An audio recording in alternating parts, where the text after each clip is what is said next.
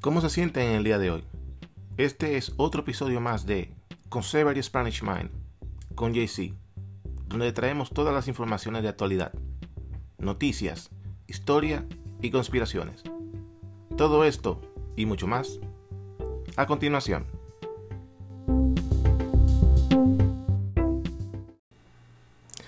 Un saludo muy especial a todas estas personas que dedican de su tiempo para escuchar este humilde podcast. Se le agradece a todos. También por igual, un saludo muy especial a todas esas personas que están fuera de los Estados Unidos, que internacionalmente apoyan esta ideología y esta transmisión.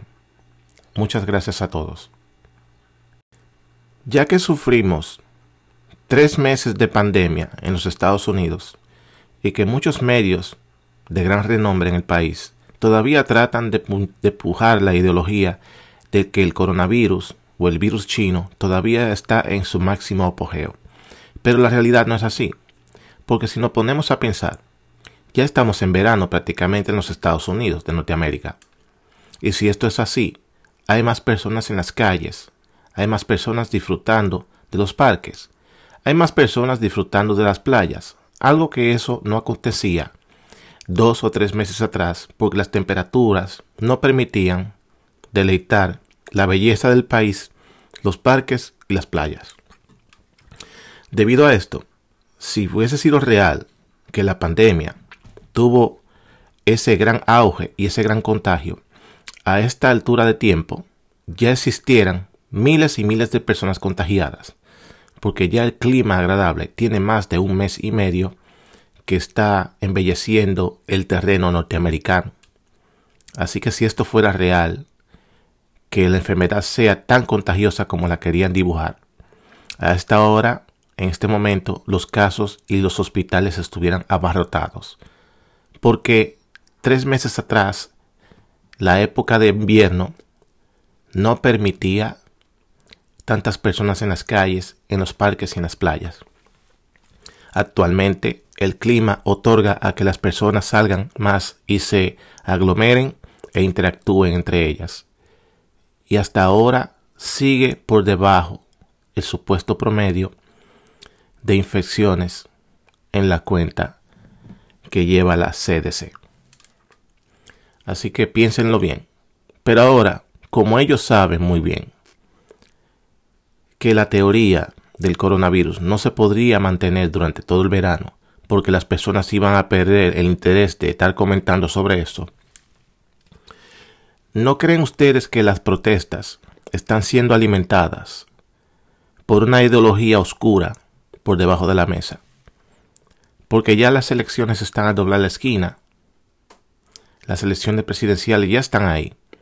¿Ustedes no han pensado de que tal vez alguien o alguna entidad está alimentando que estas manifestaciones se mantengan lo más que se pueda o a ver o lograr de que cruce todo el verano y cuando baje la intensidad, las protestas, ya ahí viene la temporada de otoño y entonces ellos desearían que el coronavirus volviera de nuevo y azotara todo el país en las épocas frías.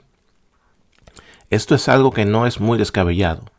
Esto realmente puede pasar, de que hayan entidades oscuras insistiendo a que las manifestaciones se mantengan todo el verano y esperar que vengan las épocas frías de otoño y ya las elecciones en la puerta para empezar con la teoría del coronavirus y empujar la idea de que hay que votar por correo.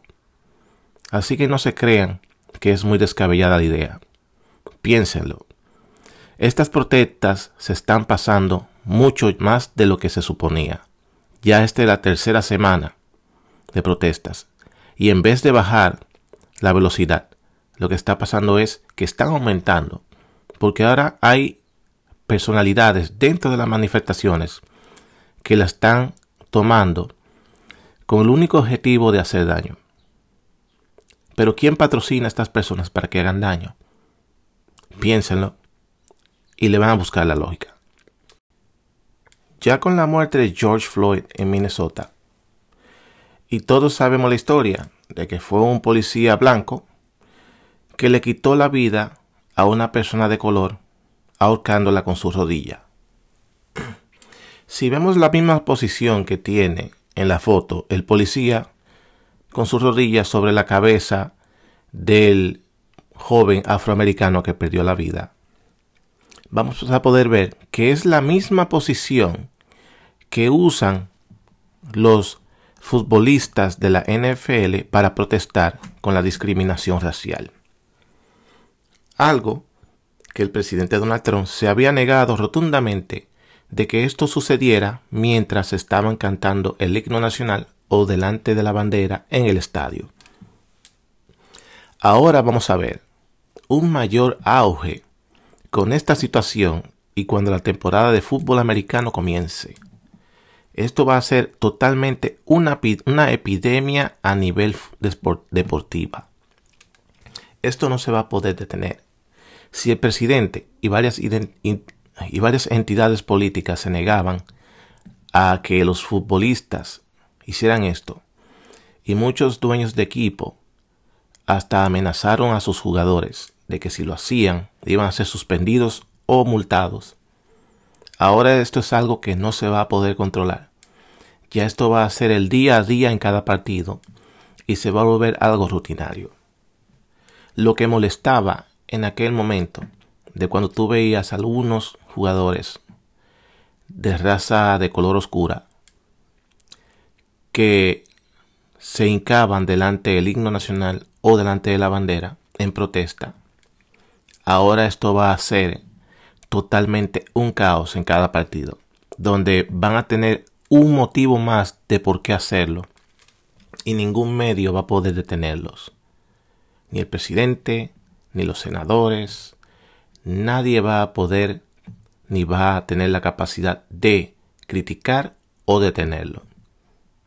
Esto se va a quedar así y este jovencito Kent Kaepernick va a tener toda la razón del mundo que lo que él promulgaba y por el movimiento que él mismo comenzó tenía una razón de ser y ahora le ha dado todo el derecho para decir que lo que él decía era una realidad. Los Estados Unidos de Norteamérica, con todos los recursos que genera, con 350 millones de habitantes dentro de ella, debería ser la superpotencia a nivel mundial, la super envidia a nivel mundial y por igual también el modelo a seguir para otros países. Pero todas las situaciones que acontecen día a día en los Estados Unidos hace pensar distinto a los países que nos ven desde afuera hacia adentro. Italia, España, Inglaterra, Francia, los países que son del norte de Europa, Ucrania, Rumanía. Se supone que los Estados Unidos sería el país que todo el mundo quisiera venir. Pero el gran auge de europeos de querer vivir a los Estados Unidos ya no existe. Ya ese auge europeo que existía 100 años atrás o 150 años atrás de viajar al nuevo mundo y tener una mejor prosperidad ya no existe. El mundo europeo se estableció e entendió que ya en América no había nada que buscar, porque en América lo que hay es caos y destrucción entre ellos mismos. Lo que tenemos es una invasión de Centroamérica que ya viene por décadas avasallando nuestras fronteras, de brincarla ilegalmente. Eso es lo que tenemos ahora, este nuevo tipo de inmigración de tercer mundo. En la época que teníamos la inmigración europea de primer mundo, era otro tipo de clase social que el país disfrutaba, otro tipo de nivel de educación, otro tipo de nivel de intelecto, y por igual personas que respetaban las leyes norteamericanas, que venían con el gran deseo de progresar, pero al mismo tiempo se adaptaban al sistema, aprendían la lengua y respetaban las leyes. Todo lo contrario que sucede con los países del tercer mundo que cruzan nuestras fronteras por la frontera sur. personas maleducadas, cuando llegan al país, sienten y creen que tienen el derecho de exigir, habiendo violentado las leyes, ya cruzando ilegalmente. Encima, procrean algo que no es ilegal, porque es algo de la naturaleza. Pero teniendo sus hijos, exigen al gobierno manutención, habiendo violado la ley encima de haber cruzado una frontera ilegalmente. Entonces lo que tenemos ahora es un, un nuevo sistema de inmigración que se está adaptando a un tercer mundo. O entender de que la inmigración que era de clase A que teníamos antes, ahora es una inmigración de clase C. No obstante, cuando pensamos que los Estados Unidos debería ser el modelo a seguir en el mundo, también hay que pensar en qué contribuye el sistema político a que el mundo exterior no nos vea así. Si nos fijamos, cada acontecimiento que sucede en el país día a día tiene que tener una constante o algo que ver con política o con los políticos.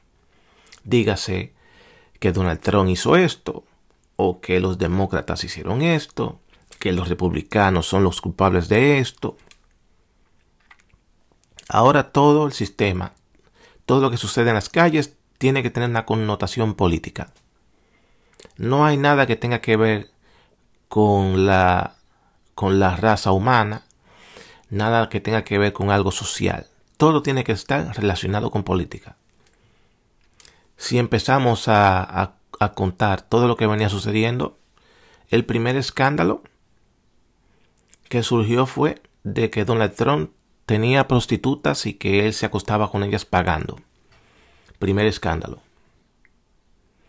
Segundo escándalo, la complicidad de Rusia con las elecciones y el presidente Donald Trump. Después de eso vino el impeachment y la llamada con el presidente Donald Trump y el presidente de Ucrania. Después de eso viene el escándalo de Joe Biden Luego de eso viene el escándalo de Joe Biden hijo. Y después de eso venimos con el escándalo de Barack Hussein Obama. Y ahí mismo ya cuando está la situación en su mejor momento con la situación de del expresidente Obama, estalla la pandemia y estalla la discusión política dentro de la pandemia que no hay ayuda federal, que los números no son reales en algunos estados, que están abusando con cada persona que daba positivo son 16 mil dólares, que cuando una persona la ponían en ventilación sabiendo que iba a morir en el ventilador cobraban 39 mil dólares. Muchos detalles que tenían que ver con connotación política. Después de eso, de que ya bajamos el pico del coronavirus entrando a los, a los aires de calor en los Estados Unidos, entra ahora el tema del abuso policial. Aunque la situación policial es algo que ya venía rodando hace mucho, ya venía eh, llenándose el vaso hasta que estalló. Ahora quieren apuntar el dedo en connotación política que el presidente no dice, que eso fue un abuso, que el presidente no hace esto, que los demócratas dicen aquí o allá, que deben algunas eh, entidades políticas que tienen que eliminar los destacamentos policiales.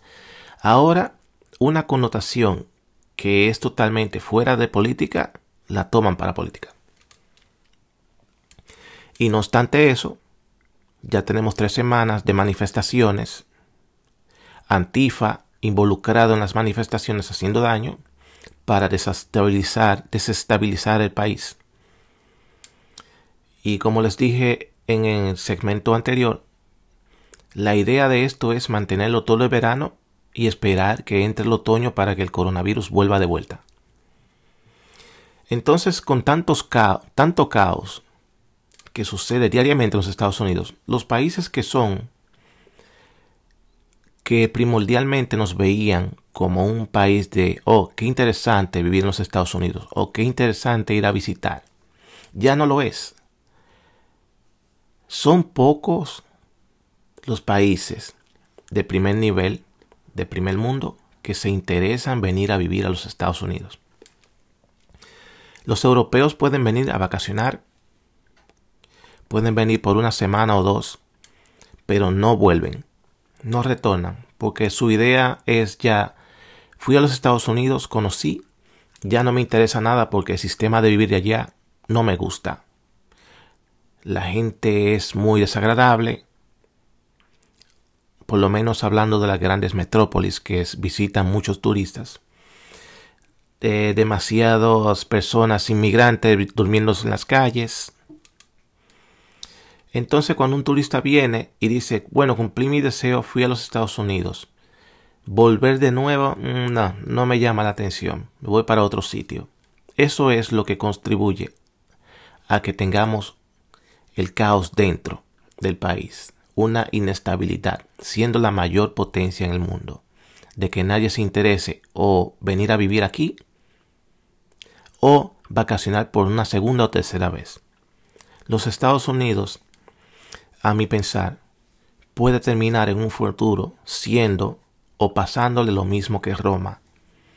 Roma fue la gran potencia y fue decayendo poco a poco, pero no fue porque otros países le ganaban terreno. Roma decayó por su propio sistema político y su propio odio interno.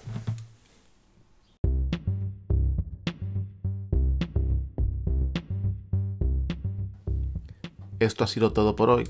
Espero que le haya gustado. Síganme en mis redes sociales, YouTube, Instagram y Facebook, con Severus Mind. En Twitter, arroba Giancarlo NY. Hasta la próxima.